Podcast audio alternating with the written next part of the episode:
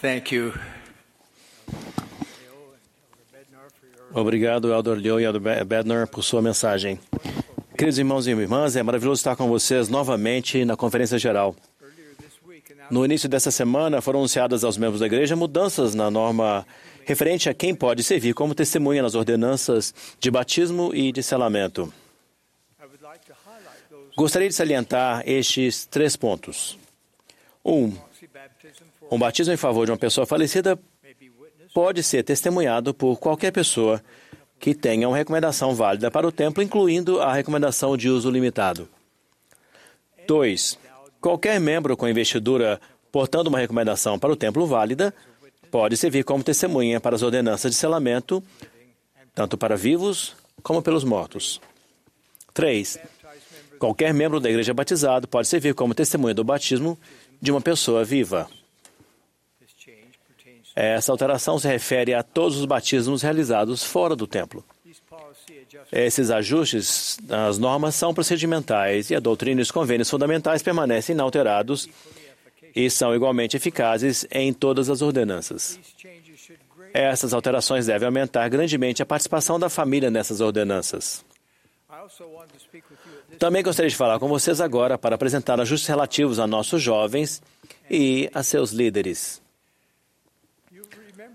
Vocês devem se lembrar de que eu convidei os jovens da Igreja de Jesus Cristo dos Santos dos Últimos Dias a se alistarem no Exército de Jovens do Senhor para participar da maior causa na terra hoje a coligação de Israel. Fiz esse convite a nossos jovens porque eles são dotados de um talento extraordinário de contatar pessoas e compartilhar o que acreditam de maneira convincente. A causa da coligação é uma parte essencial para ajudar a preparar o mundo e as pessoas para a segunda vinda do Senhor. Em cada ala, o exército de jovens do Senhor é guiado por um bispo e é um servo dedicado de Deus. Sua primeira e mais importante responsabilidade é cuidar dos rapazes e das moças de sua ala. O bispo e seus conselheiros direcionam o trabalho dos coros do sacerdócio arônico e das classes das moças na ala.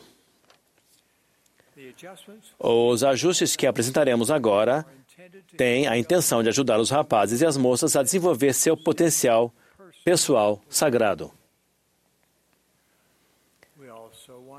Também queremos fortalecer os coros do sacerdócio arônico e as classes das moças e ajudar os bispos e outros líderes adultos que servem a essa nova geração.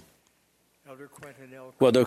Quentin L. Cook explicará agora os ajustes que se relacionam aos rapazes. E à noite, durante a sessão geral das mulheres, a irmã Bonnie H. Gordon, presidente geral das moças, explicará os ajustes referentes às moças. A primeira presidência e os doze estão unidos ao endossarem nesses esforços para fortalecer os jovens. Ah, como os amamos e oramos por eles. Vocês são a juventude da promessa, a esperança de Sião. Expressamos nossa completa confiança em nossos jovens e nossa gratidão a eles. No sagrado nome de Jesus Cristo. Amém.